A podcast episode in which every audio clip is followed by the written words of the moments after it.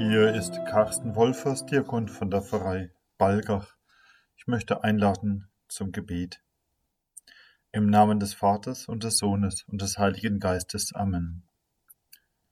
Herr, wir bringen dir heute alle Erkrankten und wir bitten dich um Trost und Heilung.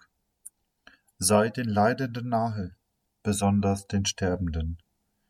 Bitte tröste jene, die jetzt trauern Schenke den Ärzten und Forschern Weisheit und Energie, allen Krankenschwestern und Pflegern Kraft in dieser extremen Belastung.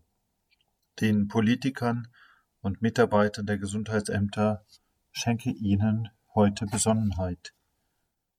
Und wir beten für alle, die in Panik sind, alle, die in diesen Tagen von Angst überwältigt sind, um Frieden inmitten des Sturms, um klare Sicht. Wir beten für all jene, die großen materiellen Schaden haben oder befürchten.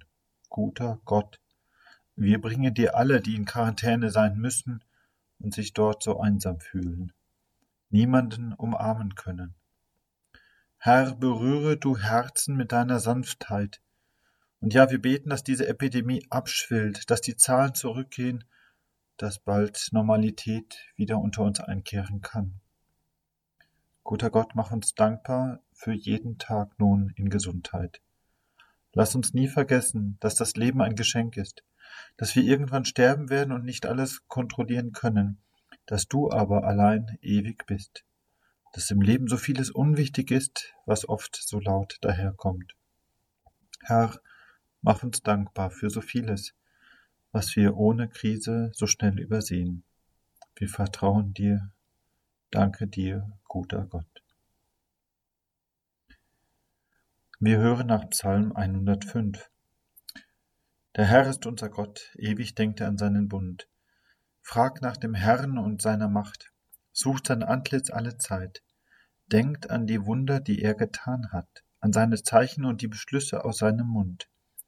Bedenkt es, ihr Nachkommen seines Knechtes Abraham, ihr Kinder Jakobs, die er erwählt hat. Er, der Herr, ist unser Gott. Seine Herrschaft umgreift die Erde. Ewig denkt er an seinen Bund, an das Wort, das er gegeben hat für tausend Geschlechter, an den Bund, den er mit Abraham geschlossen hat, an den Eid, den er Isaak geschworen hat.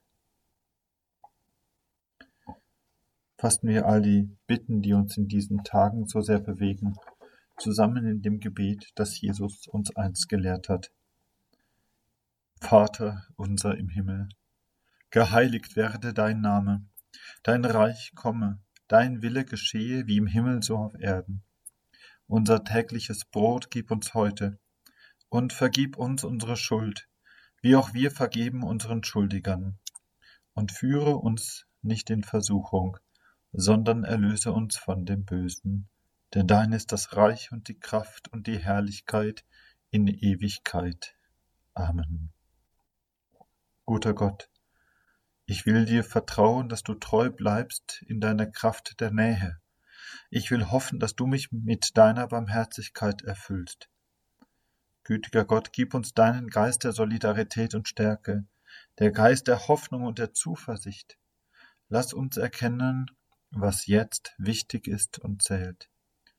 Denn du bist der gute Gott, der uns befreit und begleitet. Lass uns in diesem Glauben die nächsten Schritte wieder neu wagen. So segne uns der gute Gott, vor allem die Kranken, der Vater, der Sohn, der Heilige Geist. Amen.